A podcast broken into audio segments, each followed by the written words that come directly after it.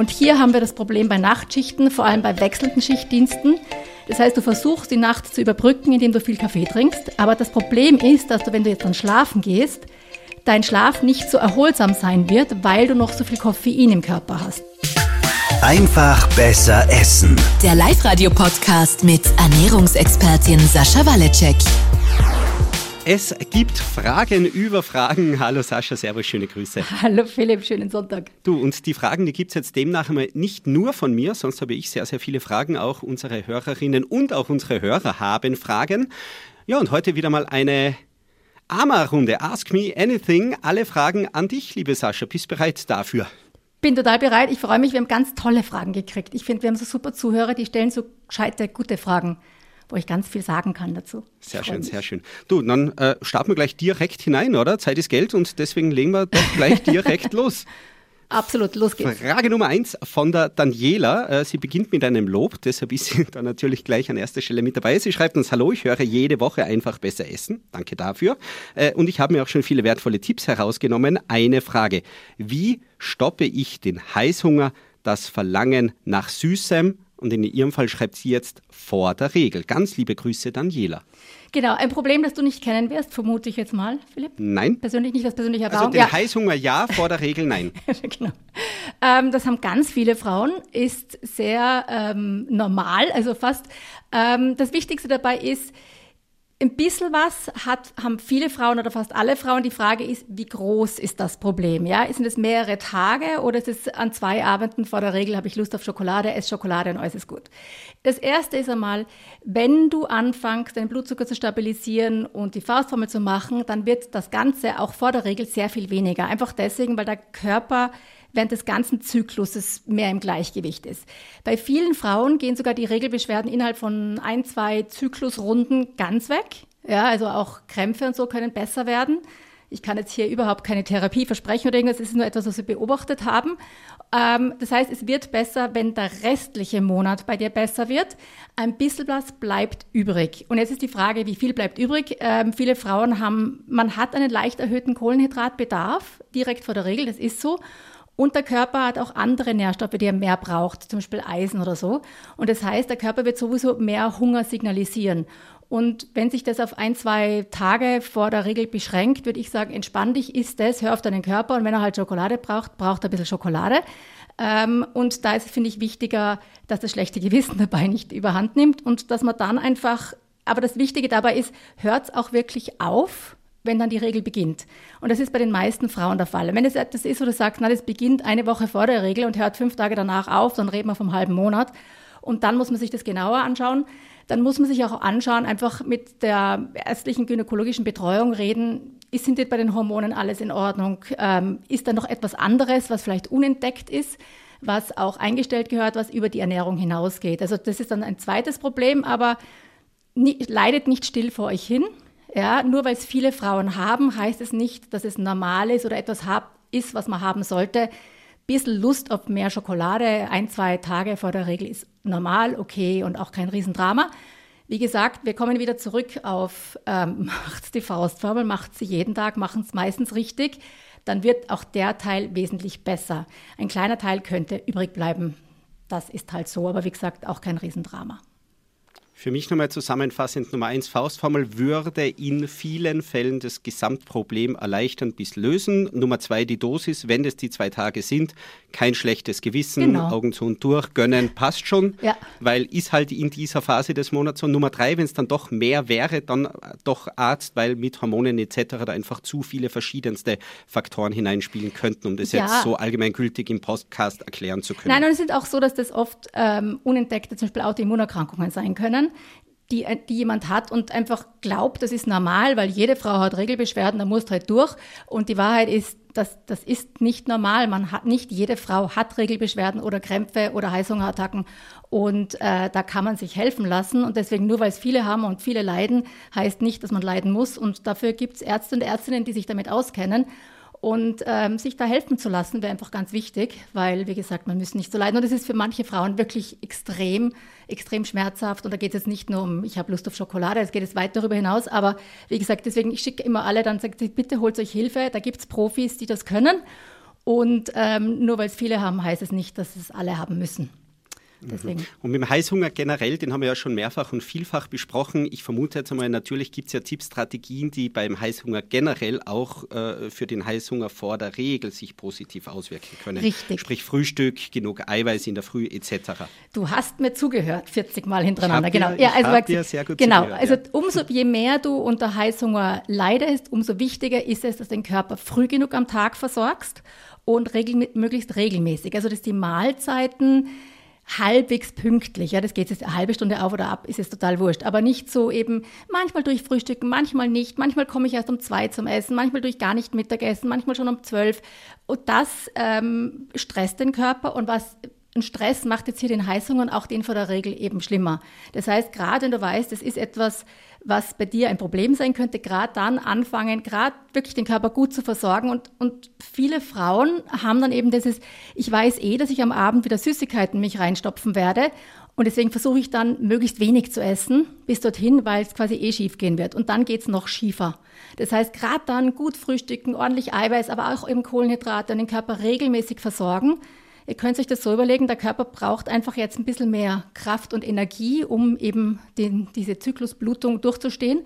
Und diese Nährstoffe braucht er. Und wenn ihr dem weniger gebt ihn mehr Stress, dann wird er noch extremer versuchen, gegenzusteuern und euch quasi zu, dazu zu zwingen, dass ihr mehr Energie gebt. Und Energie für den Körper kurzfristig bedeutet immer Zucker. Das heißt, er wird immer mhm. automatisch nach Zucker suchen und je besser er versorgt ist, umso weniger wird er das tun.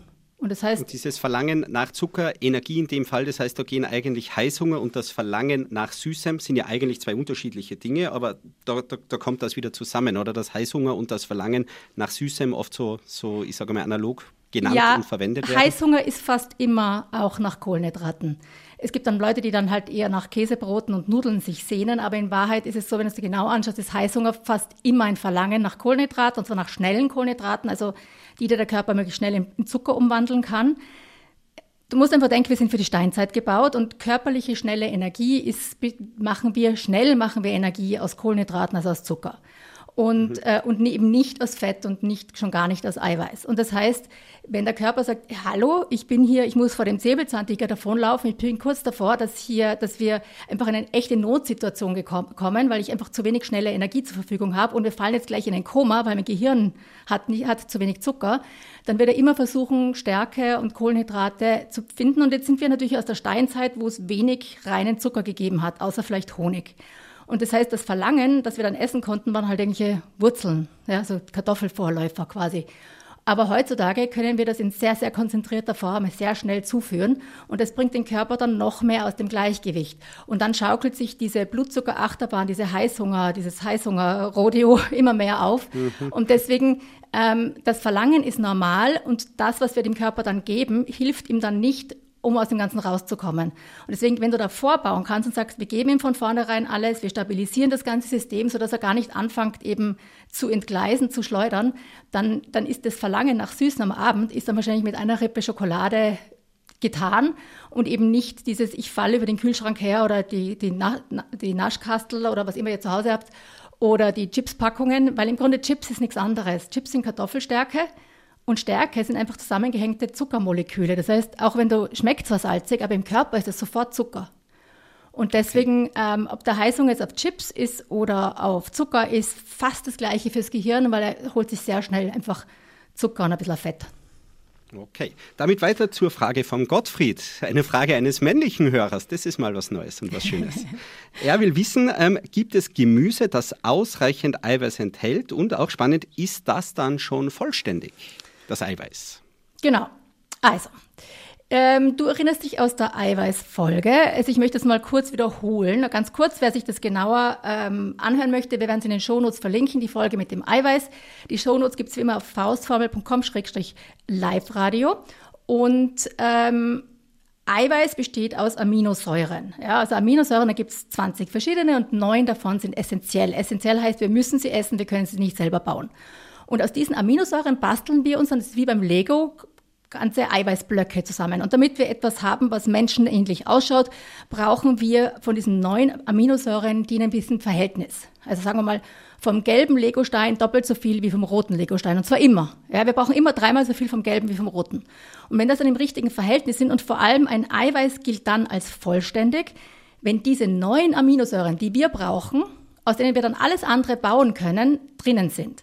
Und im pflanzlichen Eiweiß gibt's ähm, gibt's eben Eiweißsorten, auch die, auch Eiweiß besteht alle Strukturen in der Natur, alle vollständigen neben, äh, naturbelassenen Lebensmittel haben immer auch ein bisschen Eiweiß. Ja, die Frage ist nur erstens, wie viel ist drinnen und zweitens sind alle neun Aminosäuren drinnen. Und das ist dann ein vollständiges Eiweiß, ist, wenn alle neun da sind. Dann ist noch die Frage, wie viel davon ist da, aber grundsätzlich mal, es gibt alle neun Arten der Legosteine. Und vollständig sind in der Pflanzenwelt eben selten Sachen, beziehungsweise oft ist eine Aminosäure so wenig da, dass sie praktisch als gar nicht zählt. Also das nennt man die limitierende Aminosäure. Das heißt, du kriegst so die anderen acht Legosteine, aber nachdem du leider nichts vom Grünen hast, kannst du nichts fertig bauen. Ja, du hast immer, immer wenn du was zusammenbauen willst, fehlt dir halt genau der eine wichtige Teil. Und deswegen ist es dann unvollständig und das muss man dann kombinieren mit anderen, dass man wieder vollständig hat. Das erkläre ich sehr viel ausführlicher und länger in der Eiweißfolge. So, also es gibt pflanzliche Eiweißquellen, die haben alle Aminosäuren. Und das ist lustig, weil er erwähnt an der Frage auch, was ist mit Pilzen? Jetzt muss man sagen, rein ganz strikt gesehen ist ein Pilz keine Pflanze. Ein Pilz ist was Getrenntes, es ist kein Tier und keine Pflanze, sondern es ist eben was anderes. Aber für uns, als wenn wir an Vegetarier denken, sagen wir mal pflanzliche Eiweißquellen. Und Pilze enthalten eben alle Aminosäuren, aber nicht wahnsinnig viel. Ja? Also so auf 100 Gramm, sagen wir Champignons oder so, haben so zweieinhalb Gramm Eiweiß. Und jetzt weißt du, wir brauchen auf jeden Fall mal 15 Gramm Eiweiß, bis wir da irgendwo sind. Und das heißt, du müsstest 600 Gramm Champignons essen pro Portion bevor du ausreichend Eiweiß hast von dieser Eiweißquelle. Und das ist halt relativ Das klingt viel. schwierig. Ja, da bist du, glaube ich, bei zwei von diesen Packungen, die man so im Supermarkt kaufen kann. Ich glaube, da sind 300 Gramm drin meistens. Manchmal sind es 500, glaube ich. Aber das ist schon relativ viel, dass du essen musst. Und deswegen ist, ja, es ist da, aber deswegen zähle ich es nicht auf meiner Liste von Eiweißquellen. Aber natürlich, wenn du jetzt was isst und da sind auch Champignons drinnen oder zum Beispiel Brokkoli, ich habe gerade vorher gesagt, alles, was Strukturen hat, also immer wenn es vor allem auch, wenn ähm, also so wie im Stiele und Blätter, aber auch dann vor allem Samen und Blüten, ja, haben relativ viel Eiweiß. Deswegen haben halt Nüsse so viel Eiweiß im Vergleich zu ähm, Blattspinat, weil Nüsse halt Samen sind. Und Brokkoli mit seinen Blüten und dem Stiel hat vergleichsweise viel Eiweiß, aber nicht vollständig. Ja, und das ist jetzt wieder so, dass man sagt, okay, also wenn wir jetzt alles zusammenrechnen bei der Faustformel, okay, wir haben unsere Eiweißquelle, unsere Handtellergröße Eiweiß, Fleisch, Fisch, Tofu, was immer, dann bringt uns das, sagen wir mal, auf 15 Gramm Eiweiß und das wäre ja eigentlich noch zu wenig. Aber das bisschen Eiweiß, das jetzt überall noch drin ist, im Vollkornreis, den wir dazu essen oder den Nudeln und ähm, eben auch im Brokkoli und in den Pilzen, auch das zählt dann zusammen, sodass wir das Eiweiß erhöhen. Und naturbelassene Lebensmittel haben immer von allem was drinnen. Ja? Auch, äh, mhm. Es gibt auch in, auch in Fleisch sind theoretisch Kohlenhydrate. Aber eben die Faustformel ist eine Faustformel und deswegen geht es immer darum, was ist das Überwiegende, sodass wir alles haben, was wir brauchen. Das heißt für mich unterm Strich, aber jetzt rein nur mit Gemüse auf ausreichend Eiweiß zu kommen, ist theoretisch möglich, aber fast eher ein theoretischer Fall, weil ich esse dann da wortwörtlich haufenweise, ja. bergeweise dieses genau. Gemüse, um da irgendwie hinzukommen. Und dann ist es teilweise wie beim Brokkoli auch noch ähm, noch gar nicht vollständig. Richtig, und das, ist, das, das kann man kombinieren. Also du kannst jetzt, wenn du zum Beispiel eben, was wir ja besprochen haben, wenn du jetzt Hülsenfrüchte mit Getreide kombinierst, ja, also wir reden jetzt hier nicht von Gemüse, sondern wirklich von anderen Sachen, also von Hülsenfrüchten und Getreide, die Aminosäuren, die die haben, ergänzen sich so, dass es zusammen ein vollständiges Eiweiß ergibt. Und deswegen, solange man ausgewogen ist, ja, und wirklich von allem was dabei hat und man isst ausreichend Eiweiß, muss man sich um die Aminosäuren keine Sorgen machen. Problematisch wird es für die Leute, die eben zum Beispiel vegan sein wollen und darauf nicht achten und dann sehr viele Dinge sind zum Beispiel Reisprotein. Ja, Reisprotein ist jetzt oft in so diesen äh, Fleischersatzprodukten auch verwendet oder eben auch Erbse. Oder wenn du Erbse und Reis, Hülsenfrucht und Getreide kombinierst, ist es vollständig.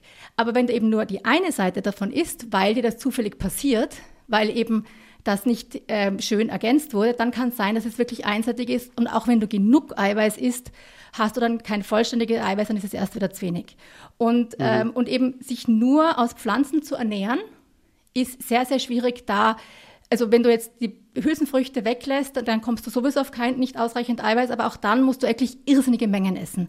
Und es wird oft unterschätzt, eben wie viel das wäre, bis du da ausreichend Eiweiß hast. Okay, ich würde die Frage mit, gibt es Gemüse, das ausreichend Eiweiß enthält, äh, jetzt, äh, frech und frei einfach einmal sagen, in der Praxis nein. Oder ja, in einer vernünftigen also, Praxis. Ja, ich hab, wir haben schon so Mahlzeiten, wo ich einmal zum Beispiel, da haben wir nur äh, Brokkoli und Quinoa drin. Quinoa ist auch einer von den wenigen Dingen, die ein vollständiges Eiweiß enthält, nicht wahnsinnig viel, aber vollständig. Und du kannst jetzt Brokkoli und Brokkoli essen. Und wenn du da eine große Portion isst, dann hast du für diese eine Mahlzeit auf jeden Fall genug Eiweiß.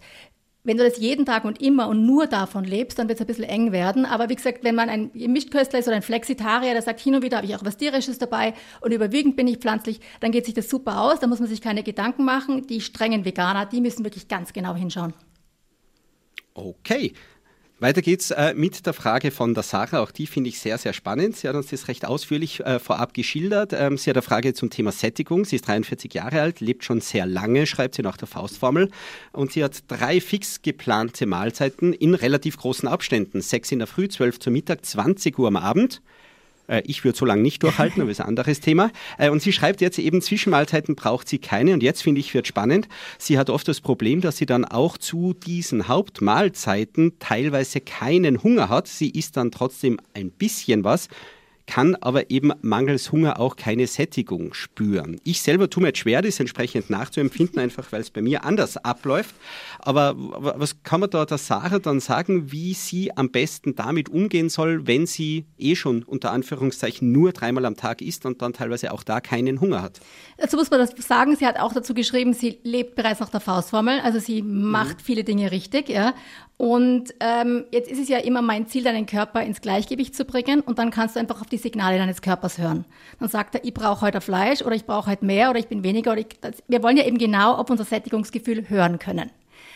Jetzt ist es aber so, wenn du ein Faustformel-Anfänger bist, ähm, ist es oft schwierig noch zu sagen, ist es jetzt ein gutes Signal oder ein schlechtes? Weil das schlechte Signal ist, wenn der Körper sagt, er braucht jetzt Pizza und Chips in rauen Mengen, ist es wahrscheinlich kein hilfreiches Signal. Also das müssen wir dann ein bisschen ignorieren oder anders ähm, lösen.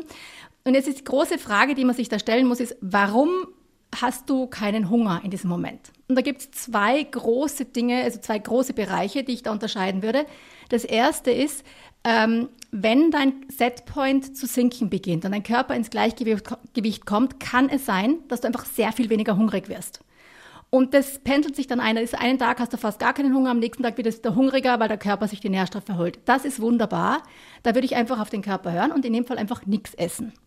Aber, und das ist Schwierige ist, wie unterscheidest du das von, dem, von der anderen Seite? Und die andere Seite ist die, wenn Leute gestresst sind, wenn die Stresshormone hochgefahren sind. Ich weiß, manche Leute beginnen dann Stress zu essen, aber bei vielen ähm, unterdrückt das das Hungergefühl.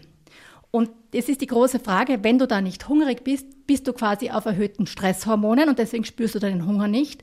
Und das kannst du recht weit so weitertreiben, aber dann kommt unter Garantie der Heißhunger. Und das ist das, was viele Leute machen. Die sagen, es ist so super, wenn ich Kaffee trinke und rauche oder so, und dann schaffe ich es ganz lang ohne Essen. Und bei mir geht es mhm. nie darum zu sagen, wie lange schaffst du es ohne Essen, sondern was braucht dein Körper und was musst du ihm jetzt geben, damit der Körper auch später noch im Gleichgewicht ist. Und für mich die große Frage ist eben, bist du satt, weil dein Körper ins Gleichgewicht kommt und dein Setpoint runterfährt und er sagt, ich brauche jetzt nichts? Oder bist du satt, weil du eigentlich einen zu hohen Stresslevel hast? Und das hängt jetzt davon ab, erstens, hör in dich hinein und zweitens, komm zur Ruhe, weil jedes Mal Essen hilft nämlich, die Stresshormone zu senken. Das heißt, komm zur Ruhe, versuche mal tief durchzuatmen und versuch rauszufinden, ist es Stress und ich sollte essen? Oder na, ich habe wirklich keinen Hunger. Im Zweifel ist.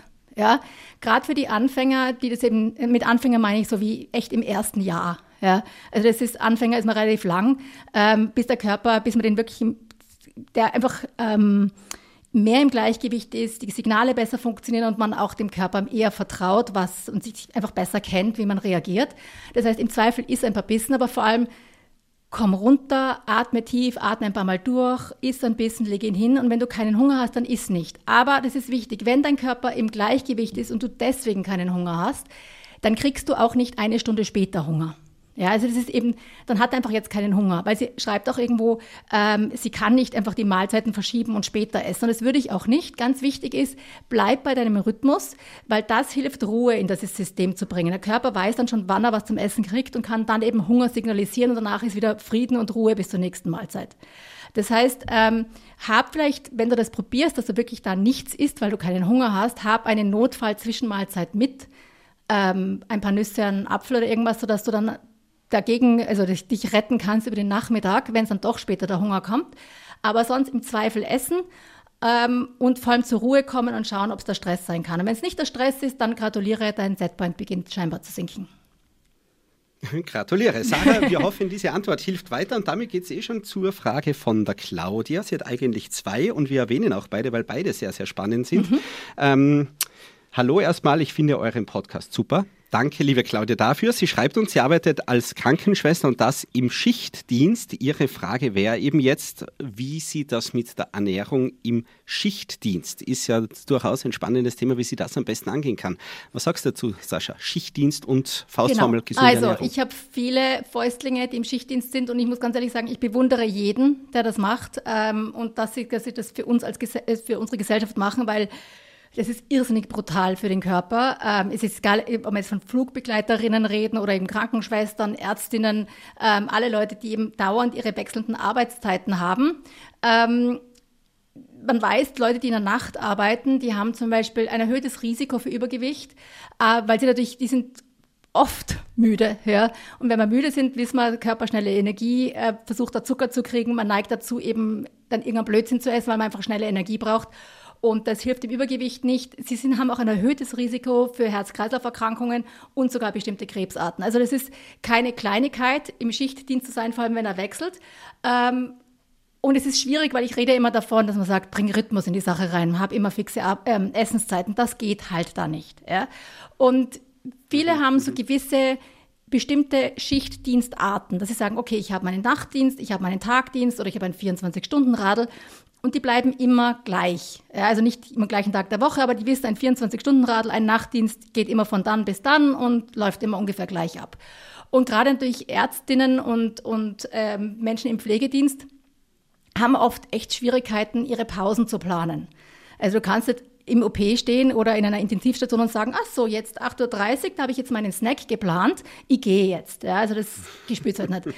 Deswegen ja, das nehmen wir später wieder das, zu. Der, der, jetzt nicht atmen kann, ist, jetzt kann jetzt nicht mein Problem sein, weil jetzt ist Zeit für meine Nüsse. Und ähm, das heißt, ich verstehe, wie unglaublich schwierig das ist zu planen, aber trotzdem versucht ihr quasi eine Art Rhythmus zurechtzulegen, dass du sagst, okay, wenn ich Nachtdienst habe, der um so und so viel Uhr geht, dann habe ich ein Abendessen oder meine größte Mahlzeit zwei Stunden bevor ich dorthin gehe. Ich nehme mir was mit, das, also versuch so halbwegs einen Plan zu haben, der immer ungefähr gleich ist. Und es gilt jetzt wieder die gleichen Sachen wie eh immer, je naturbelassener das ist, je frischer du das gekocht hast, damit rede ich nicht von Aufwärmen, das ist immer okay, ja. Ähm, umso weniger wirst du in der Nacht äh, zu den, zu den Keksen greifen, die im Pausenraum herumliegen. Also weil du von vornherein sagst, na, ich habe meinen Eintopf, mein Brot, mein Salat, was immer habe ich mit. Das sollte natürlich auch etwas sein, was du gerne isst. Ist auch ganz wichtig, weil die besten Vorsätze nützen nichts. Das ist eine Extremsituation. Du bist müde, du bist überarbeitet, du musst es noch irgendwie durchstehen. Und wenn dann hat man vielleicht keine Lust auf diesen Salat, dann bitte mach dir irgendwas, eine Form von Ernährung, die dir da gut tut, auf die du dich dann auch freust. Das vorzubereiten, weil wenn es jetzt zum Beispiel eben vor Ort nicht gibt oder nicht schnell genug gibt, ist ganz, ganz wichtig. Und da ein bisschen einen Rhythmus reinzubringen. Ähm, das andere ist das, der Körper, bei uns ist es schon so, dass wir bei Tageslicht, der Körper, wir sind alle Kulturen weltweit essen tagsüber und über den Tag verteilt. Das klingt für uns so wahnsinnig logisch, aber wir könnten ja genauso eine riesige Mahlzeit am späten Abend essen und dann 22 Stunden nichts mehr essen. Ja, aber es ist ganz lustig, jeder, jede Kultur weltweit isst tagsüber und eben nicht in der Nacht oder am Abend. Und das heißt, unser Körper ist auch dafür gebaut, am Tag die Verdauung ein bisschen. Also das ist einfach die Verdauung funktioniert da besser und wir haben dem Körper Tag signalisiert. Das heißt, ähm, eventuell die größere Mahlzeit schon bei Tageslicht. Also wenn du, bevor du den Nachtdienst angehst oder so legen, dass man eben, wenn man aufgestanden ist am Nachmittag, seine größte Mahlzeit hat, also quasi das Frühstück, bevor man dann den Nachtdienst startet. Ein, und wie immer, Faustformel genug Eiweiß, ähm, Kohlenhydrate, Gemüse dazu, ist eh klar. Das andere, was, ähm, worüber wir reden müssen, ist das leidige Koffein. Ähm, Koffein hat einen Gewöhnungseffekt im Körper. Das heißt, wenn du regelmäßig Koffein konsumierst, bist du in Wahrheit nur so wach wie jemand, der nie Koffein getrunken hat. Ja, also es macht dich nicht wacher. Wacher macht sich nur dann auf Dauer, okay. wenn du es nur hin und wieder trinkst, quasi als Notlösung, um dich jetzt mal kurz zu pushen. Aber wenn du es regelmäßig konsumierst, bist du nicht wacher. Aber Koffein hat eine Halbwertszeit im Körper von vier bis fünf Stunden. Das heißt, wenn du jetzt 100 oder 200, also ein Kaffee hat ungefähr, sagen wir mal, 100, 120 Milligramm Koffein. Nach vier bis fünf Stunden ist noch die Hälfte, also 50 bis 60 da. Nach weiteren vier bis fünf Stunden ist nochmal die Hälfte davon, also 25 da. Und ähm, für so eine größere Portion Kaffee sagt man, man braucht so zwei Halbwertszeiten, bis es so weit herunter ist, dass es nicht mehr deinen Schlaf stört. Und hier haben wir das Problem bei Nachtschichten, vor allem bei wechselnden Schichtdiensten. Das heißt, du versuchst die Nacht zu überbrücken, indem du viel Kaffee trinkst. Aber das Problem ist, dass du, wenn du jetzt dann schlafen gehst, dein Schlaf nicht so erholsam sein wird, weil du noch so viel Koffein im Körper hast. Und das gilt übrigens auch für die Leute, die sagen, ja, aber bei mir nicht. Ich kann einen Kaffee trinken und sofort schlafen gehen. Ich weiß, es gibt euch. Ich treffe sie immer wieder. Aber wenn man euch in ein Schlaflabor legen würde und wir würden mitmessen, wie euer Schlaf ist, die sogenannte Schlafarchitektur, wäre euer Schlaf nicht so erholsam, wie der, wenn er wäre, wenn ihr kein Koffein im Blut hättet. Ja, deswegen, ich weiß, es klingt jetzt mhm. total hart, aber ich kenne einige, die sehr erfolgreich einfach Koffein weglassen und gar nicht mehr sich mit Koffein über die, die langen Dienste schleppen. Und dann kann man ihn nämlich das ihn, den Kaffee, das Koffein, ähm, gezielt einsetzen, wenn er mal echt Not am Mann ist. Oder sagt, ich muss ich meinen 24-Stunden-Dienst noch verlängern, weil Not am Mann ist, dann kann man es setzen. Aber wenn du immer, es immer trinkst, das Koffein, ist dein Schlaf nicht so erholsam. Und Schlafstörungen bei Nachtdienst- oder Nachtarbeitern ist sowieso ein Riesenproblem. Ja, also das ist, betrifft sehr, sehr viele, weil es einfach schwierig ist, immer zu anderen Zeiten zu schlafen. Es sind oft Leute, die können zwar eben immer und überall schlafen, aber die haben oft einen chronischen Schlafmangel und Schlafstörungen. Das andere, und das hat jetzt mit der Ernährung nichts zu tun, aber ähm, Tageslicht, vor allem Frühlicht, also Morgenlicht, Sonnenlicht in den Augen, signalisiert dem Körper, dass er alle Systeme hochfahren soll, dass jetzt Tag ist. Das ist super für dein Dopamin, für dich wenn, oder mich, wenn wir in der Früh aufstehen und zur Arbeit gehen. Das hilft uns extrem, aber nicht, wenn du vom Nachtdienst kommst und du solltest jetzt eine Stunde später einschlafen. Also da gibt es auch wirklich Empfehlungen, das sage ich jetzt nicht als Ernährungstherapeutin, sondern einfach, weil man das so hört aus den Expertenkreisen von Studien und so, sich zu überlegen, dass man am Heimweg eine Sonnenbrille oder eine, eine Verdunkelungsbrille aufhat, sodass man diesen Blaulichtfaktor aus dem Licht raus hat, um dem Körper eben in der Früh, wenn man eigentlich heimgehen soll und jetzt gleich schlafen sollte, nicht zu signalisieren, jetzt geht's los, hier startet unser Tag. Ja, also dieses, hm, okay, ja, also ähm, Licht hat ganz viel zu tun mit unserem zirkadischen Rhythmus und wie unser Gehirn funktioniert und wie die Hormone funktionieren im Körper. Äh, natürlich sollte das Schlafzimmer absolut verdunkelbar sein, wenn es ja, so gut es irgendwie geht, damit wir zum Schlafen kommen. Von der Ernährung her kann ich sagen, eben überlegt euch, ob ihr Koffein nicht ganz weglasst, überhaupt, außer halt hin und wieder zum Genuss, aber nicht eben, um sich regelmäßig durch die Nacht zu bringen. Und das Zweite ist eben vielleicht auch wirklich über die Sonnenbrille nachzudenken am Heimweg. Und von der Ernährung her, Faustformel okay. wie immer. Faustformel wie immer beim Kaffee, aber wenn man so weit die Stunden im Auge hätte, dass man wirklich sagt, ähm, da bin ich so weit safe, dass dann wenig Koffein noch mehr in meinem Blut ist, dass ich trotzdem dann auch zum erholsamen Schlaf finde. Da besser oder würdest du sagen, probieren wir wirklich das mit dem Koffein generell zu Ja, also es ist so. Man sagt ja, für jemanden, der einen normalen Schlafrhythmus hat und sagen wir um 10, 11 schlafen geht, sollte um 14 Uhr das letzte Koffein sein. Ja? Ähm, ich vermute mhm. mal, dass wenn du einen Nachtdienst hast, der geht, sagen wir mal, von sieben bis sieben oder irgend sowas, ja, dass das Problem hast du nicht um neun am Abend, dass du müde bist, sondern um vier in der Früh. Ähm, und das heißt, mhm, also ja. wenn du das, das, Koffein brauchst, um wach zu bleiben, glaube ich nicht, dass es am Anfang der Schicht ist, vermute ich jetzt mal als Nicht-Schichtdienstler, sondern eher am Ende. Und da bringt sich zwar, schaffst du es zwar dann noch über den Dienst, aber dann hast du auf jeden Fall noch sehr viel Koffein im Blut, bevor du schlafen gehst. Deswegen klar, deswegen das meine ich auch mit Genuss. Du kannst dich zurückrechnen und sagen, gut, ich mache einfach minus acht bis zehn Stunden, nur dann bist du wahrscheinlich am Schichtanfang. Ja, vermute ich jetzt mal. Also okay. so wie ich halt Schichtdienste kenne als Nicht-Schichtdienstler, ähm, ist, dass die halt so zwölf Stunden dauern, manche auch nur acht, aber da kannst du dann ganz am Anfang einen trinken und dann nimmer. Das ist eben dann, weil ich, da trinke ich Kaffee für den Genuss, aber nicht um wach zu bleiben. Also wenn ich mhm. Kaffee meine, meine ich okay. natürlich alle koffeinhaltigen Getränke inklusive Energy Drinks und ähnliches. Okay. Genauso spannend finde ich dann auch noch die Zusatzfrage von der Claudia. Es geht um Eiweißshakes. Mhm. Und zwar da jetzt einmal, eben für nicht vegane. Genau. Sprich, eben, man hat sehr oft, was wäre denn der beste Shake dann für mhm. jemanden, der sich vegan ernährt, etc der Klassiker für, für Nicht-Vegane. Genau, also für Nicht-Vegane reden wir, ich weiß gar nicht, ob es von Ei welche gibt. Ich glaube, ich habe, fällt mir jetzt nämlich gerade spontan an, ich glaube, aus Ei gab es auch mal welche. Die wären sicher total okay. Ähm, meistens sind die aus Milch, also aus Casein oder Molke. Und das andere ist, was man oft sieht, ist Gras gefüttert, wird das immer übersetzt, also Rinder aus Weidehaltung. Es gibt, glaube ich, ich weiß gar nicht, ob es Fischeiweiß gibt. Also grundsätzlich tierisches Eiweiß ist ein vollständiges Eiweiß und ist sehr gut. Ich finde es immer sehr schade, weil Rinder aus Weidehaltung ist, ein, ist eine sehr knappe Ressource. Wir wissen, was das alles an Ressourcen verbraucht. Ich finde es einfach sehr schade, wenn wir dieses wunderbare Biofleisch, wenn wir das Tier schon schlachten, dann in ein Pulver verarbeiten und dann irgendwie in unserem Kaffee fürs Kollagen oder sonst irgendwie reinrühren mir selber ist es irgendwie so, das ist so, da rede ich jetzt nicht von Ernährung, sondern von einem Umwelt- und Klimaaspekt. Ich finde es ein bisschen schade, mit unseren kostbaren Ressourcen so umzugehen. Sonst natürlich ist es ein hervorragendes und sehr hochwertiges Eiweißpulver. Es ist wie jedes Eiweißpulver hochverarbeitet. Und wir wissen, hochverarbeitete Nahrungsmittel sind nicht ideal. Ja? Also ich persönlich kaufe mir kein Rinderproteinpulver, ähm, sondern würde halt dann selten mal Rindfleisch essen und gut ist. Ja? Molke und Casein ist so, also erstens muss man unterscheiden Molkepulver und Molkeproteinpulver. Molkeprotein, also grob gesagt, sehr vereinfacht ist, ich habe gesagt, Eiweiß besteht aus Aminosäuren und die Eiweiße haben halt Namen. Das sind riesige Moleküle und da gibt es halt zwei wichtige in, in der Milch. Die Haupteiweiße, die heißen entweder Casein und Molke. Milch besteht aus beidem. Und äh, Molke ist das, was übrig bleibt, wenn man das Casein in Käse verwandelt und der Rest ist halt dann die Molke. Beide sind vollständig, beide gibt es in Studien, ähm, ganz, viel, ganz viele Studien dazu, wie sehr die helfen beim Muskelaufbau und solchen Sachen. Ähm, grundsätzlich wieder, wir sind hochverarbeitet, aber Casein und Molke und das ist etwas, was ja zum Beispiel Molke bleibt ja übrig bei der Käseproduktion. Also ein Molke-Proteinpulver würde jetzt nicht, wahrscheinlich nicht so viele Ressourcen verbrauchen wie ein Rinderprotein.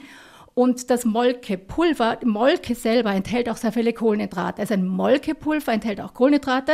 Wenn man dann die Kohlenhydrate da rausnimmt und man hat dann nur noch das Molkeprotein, dann hat man ein reines Proteinpulver. Beide sind total okay. Beide sind in Studien vielfach gezeigt, wie nützlich sie sind. Beide sind wie alle ähm, Eiweißpulver hochverarbeitet. Und deswegen, aber das sind die, die ich so am ehesten ähm, verwende, wenn man sie verträgt. Ja?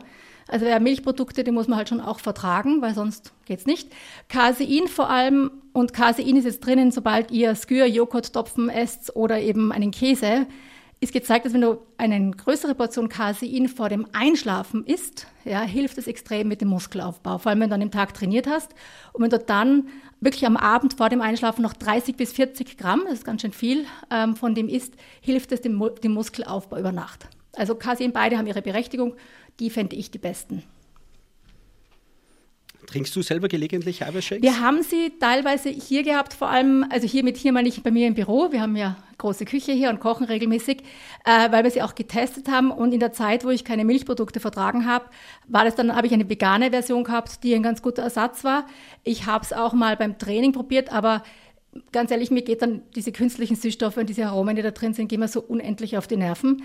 Und ich finde, das Problem dabei ist, ähm, dass der Körper sich schwer tut, bei so hochverarbeiteten Nahrungsmitteln ein echtes Sättigungsgefühl zu signalisieren. Quasi, man kann dieses Eiweiß an deinem Geschmack vorbeischmuggeln, weil du isst was und dabei sind aber auch noch 30 Gramm Eiweiß. Und 30 Gramm Eiweiß in Fleisch, in Topfen, in Käse, das ist eine echte Menge an Essen. Wenn du die isst, bist du richtig satt. Aber wenn du das irgendwie in einen Smoothie reinschmuggelst, dann kannst du es runterschütten und du merkst gar nicht, wie viel du dem Körper geliefert hast. Und da habe ich gemerkt, dass ich meine Sättigung sich nicht verändert und ich quasi das zusätzlich gegessen habe. Und deswegen neige ich dazu, also ich kaufe halt dann eher ähm, einfach Lebensmittel, die ich gerne, also jetzt vor allem, wie ich da, dass ich, weil ich Milch wieder vertrage und dann äh, habe ich einfach eben Skür oder Topfen zu Hause und dann mache ich mir das gleiche Smoothie, aber hau einfach ein Viertel Topfen rein dann hat mein Körper das mhm, Lebensmittel okay. gekriegt und kann mir auch eine gewisse Sättigung signalisieren. Deswegen ja, wir haben sie alle durchprobiert und wir, sind, wir kommen alle so alle ein, zwei Jahre, kaufen wir dann wieder einen Stapel und dann probieren wir sie alle durch. Und wenn wir sie aufgegessen haben, kaufen wir sie nicht nach. Das, auf das läuft es meistens bei uns raus. wir probieren viel herum bei uns. Weil bei dir einfach auf der auf der Pro- und Kontraliste, äh, ja, du, du ver verzehrst sie nicht regelmäßig. Genau, also da, wie gesagt, von den mhm. Studien her kann ich wenig äh, dagegen sagen, gerade bei Casein und Molke, ähm, aber es läuft für mich unter hochverarbeitet und deswegen ist es so, wenn du sagst, ich brauche was Schnelles oder direkt nach dem Training, da habe ich keine Zeit zu kochen und ich bin da unterwegs und ich brauche einfach, dann kann es eine gute Möglichkeit sein. Sonst würde ich sagen, wenn du eh Milchprodukte vertragst, gibt es so tolle Milchprodukte, nimm, nimm doch irgendwas mit einem Topfen, Käse, Skür, so in der Richtung.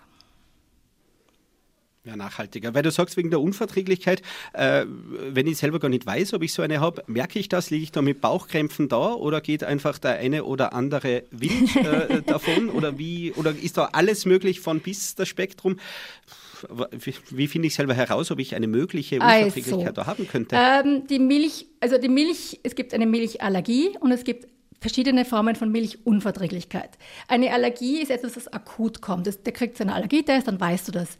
Die Symptome können sein von direkt und akut bis zu sehr, sehr verzögert. Also ich habe mal ein Mädel gehabt, die hat, wenn sie Joghurt gegessen hat, hat sie am gleichen Tag am Nachmittag oder am nächsten Tag einen Migräneanfall gekriegt. Ich habe Leute, denen tun am nächsten Tag dann die Gelenke weh.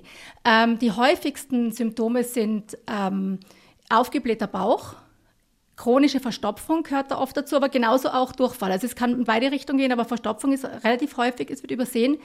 Ähm, so unerklärte geschwollene Finger und solche Sachen und ähm, echte Schwierigkeiten beim Abnehmen, wo du sagst, ganz ehrlich, ich mache genug Sport, ich mache alles richtig und mein Gewicht bewegt sich nicht. Und wir haben die Schilddrüse getestet, es, es fehlt nichts. Ja?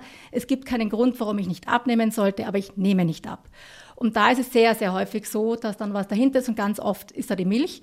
Dazu muss man sagen, ähm, ich sage, die klassische Energie, äh, Energie, die klassische Allergie, die, wenn man die hat, hat man die für immer. Ja?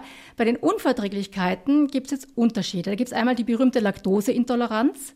Und Laktose ist ein Zucker, der in der Milch, in Milchprodukten enthalten ist. Und Laktose ist ein Zweifachzucker, wie jeder Zucker. Also auch der weiße Zucker bei uns ein Zweifachzucker besteht aus zwei verschiedenen Zuckern. Und damit wir das aufnehmen können, muss das verdaut werden. Da gibt es ein äh, Enzym, die sogenannte Laktase, und die bricht das einfach auseinander. Und dann sind es zwei Einzelteile und dann kann man sie aufnehmen. Und wenn man dieses Enzym nicht hat, dann wird es nicht aufgebrochen und dann kann es der Darm nicht aufnehmen. Und das ist an und für sich kein Problem, dann geht es halt unverdaut durch. Ja, ist ja egal. Das Problem ist, dass dieser Zucker weiter runtergeht in den Darm, in eine Stelle, wo normalerweise kein Zucker hinkommt. Und die Bakterien, die dort leben, feiern dann eine Zuckerparty. Ja, und das kann dann eben zu Blähungen, die du schon erwähnt hast, oder eben Entzündung im Darm führen, aber quasi hintenrum. Einfach nur deswegen, weil da kriegen Bakterien Zucker, die keinen Zucker kriegen sollten. Und, ähm, und da könnte man, und diese Laktoseintoleranz, das klingt so, ist lustig, wir definieren es nämlich andersrum. Wir sagen, da ist jemand, der vertragt das nicht. Was man wissen muss, ist, 90 Prozent der Bevölkerung vertragen, der Weltbevölkerung vertragen es nicht. Es ist viel normaler, mhm. Laktose nicht verdauen zu können, weil der einzige Grund, warum wir sie verdauen können müssen als Mensch, ist, damit wir Muttermilch trinken können. Und wenn wir dann drei, vier Jahre alt sind, müssen wir das eigentlich nicht mehr. Und dann verlieren wir die Fähigkeit. Also die 90 Prozent der Weltbevölkerung Bevölkerung verliert dann die Fähigkeit, die Laktose zu verdauen. Die Mitteleuropäer haben dadurch, dass wir die Milchwirtschaft erfunden haben, vor 10.000 bis 30.000 Jahren, ähm, bei uns ist eben entstanden. Dadurch haben wir uns so selektiert, dass wir die Fähigkeit, Milch und Muttermilch zu verdauen, behalten bis ins hohe, also bis ins Erwachsenenalter. Das heißt, wir sind eigentlich die Ausnahme. Und deswegen finden wir es total normal, mhm. dass man Milch vertragt. Aber das ist nur in Europa so. Und wir finden mhm, die mhm. Leute quasi beschädigt, die es nicht vertragen, anstatt zu sagen, ja, es ist umgedreht, wir sind ein kleines genetisches Wunder, das, was wir überhaupt noch vertragen.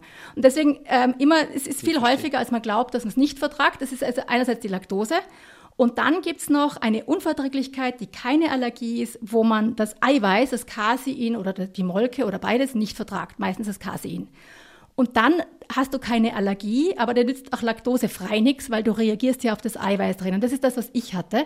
Und das ist so, dass das, ähm, wenn du dann davon, das ist aber ein Teil des Immunsystems, der reagiert, der, ähm, der vergesslich ist. Ja, das heißt, wenn er dann dem nicht ausgesetzt wird, dann beruhigt sich das wieder, das hat er vergessen und wenn es dann sechs Monate später ist, dann kannst du wieder Milch essen. Und das ist mir passiert. Ich habe sehr lang nicht vertragen, also mit Bluttest und allem. Ich glaube, es waren im Ende 15 oder 18 Jahre, dass ich keine Milchprodukte gegessen habe. Aber dann haben wir festgestellt, mein Körper hat es endlich vergessen, dass er das nicht mag. Und jetzt liebe ich wieder Käse und Topfen und Skür und tobe mich da total aus. Aber deswegen, ich weiß, wie es ist, ohne zu leben und ich weiß, wie es ist, mitzuleben. Und das sind die Unterschiede. Also echte Allergie, die geht nie wieder weg. Diese, diese, dieses Mittelding, diese Unverträglichkeit aufs Eiweiß, die kann der Körper vergessen. Und die Laktose ist auch so, wenn die mal, wenn du eine Unverträglichkeit hast, wird die auch für immer bleiben. Sehr schön. Damit haben wir jetzt nämlich auch die Frage genau. von der Angela gleich schon mit beantwortet. Die hat uns das auf Spotify mal geschrieben. Die Angela hat uns da sehr, sehr, sehr aufmerksam zugehört. Nämlich ähm, Milchunverträglichkeit. Du sprichst dann öfter über die Vorzüge von Topfen und wo du ihn gern isst etc. Wie passt denn das zusammen? Ich glaube, das ist damit erklärt. Genau. Abgesehen davon habe ich auch, während ich die Milch nicht vertragen habe, ähm, Rezepte mit Milch entwickelt. Ähm, ich habe sie nur andere Leute testen lassen. Weil das andere ist, da ist diese, diese komische chronische Unverträglichkeit ist so, im Gegensatz zu einer Allergie, da passiert nichts Großartiges. Dann hast, bist halt am nächsten Tag müde und hast halt zwei Kilo mehr und hast halt wieder geschwollene Finger. Ja, mei. Deswegen, da, dann ist es halt hin und wieder trotzdem. Ähm, aber wenn du es regelmäßig isst, wird Abnehmen sehr viel schwieriger werden. Und deswegen, ich habe immer über Milchprodukte auch geredet. Auch, ich glaube, die meisten haben es gar nicht mitgekriegt, dass ich sie nicht gegessen habe. Aber wie auch sehr immer, schön. auf jeden Fall, das ist die Erklärung. Aber wir haben sehr, sehr viele andere Fragen noch. Und zwar so viele tolle Fragen. Ich glaube, wir machen einen ganzen zweiten Teil draus, oder Philipp? Ich würde es auch vorschlagen. Kinder, wie die Zeit vergeht. wir sind ja heute schon gut dabei. Nein, ich glaube, diese Fragenrunden, äh, wir haben ja in der Vergangenheit schon einmal eine gemacht, die ist durchaus gut angekommen. Ich würde auch sagen, wir haben noch so viele offene Fragen. Da machen wir vielleicht bald im neuen Jahr dann noch einmal so eine Fragenrunde. Genau, oder? das passt dann auch thematisch gut, weil die Fragen, die wir jetzt noch auf der Liste haben, so Sachen wie, wie kann ich schnell abnehmen? Was ist Carb Cycling, wie, was ist das mit diesem Setpoint noch einmal ein bisschen erklärt. Also da haben wir noch so ein paar Abnehmfragen und ich finde, die passen sehr gut zu den Neujahrsvorsätzen. Das heißt, jetzt bringen wir mal Weihnachten hinter uns, äh, ganz gemütlich und ohne schlechtes Gewissen und im neuen Jahr reden wir dann nochmal dezidierter über das Abnehmen. So machen wir das an dieser Stelle. Sascha, vielen Dank für die Antworten von heute. Du schreibst uns das auch heute wieder zusammen. Genau, wir schreiben es wieder zusammen. Das findet man wie immer auf faustformel.com-live-radio. Ja, und dann hören wir uns nächste Woche. Wir hören uns nächste Woche für eine sehr spezielle Sendung dann. Genau. Heiliger Abend steht vor der Tür. Ich wünsche derweil einen besinnlichen Sonntag. Ja, und noch eine schöne Restadventzeit, dass das dich der Weihnachtswahnsinn nicht einholt. Das wünsche ich dir auch. Bis bald. Schöne Grüße. Baba. Einfach besser essen. Der Live-Radio-Podcast mit Ernährungsexpertin Sascha Waleczek. Jeden Sonntag neu.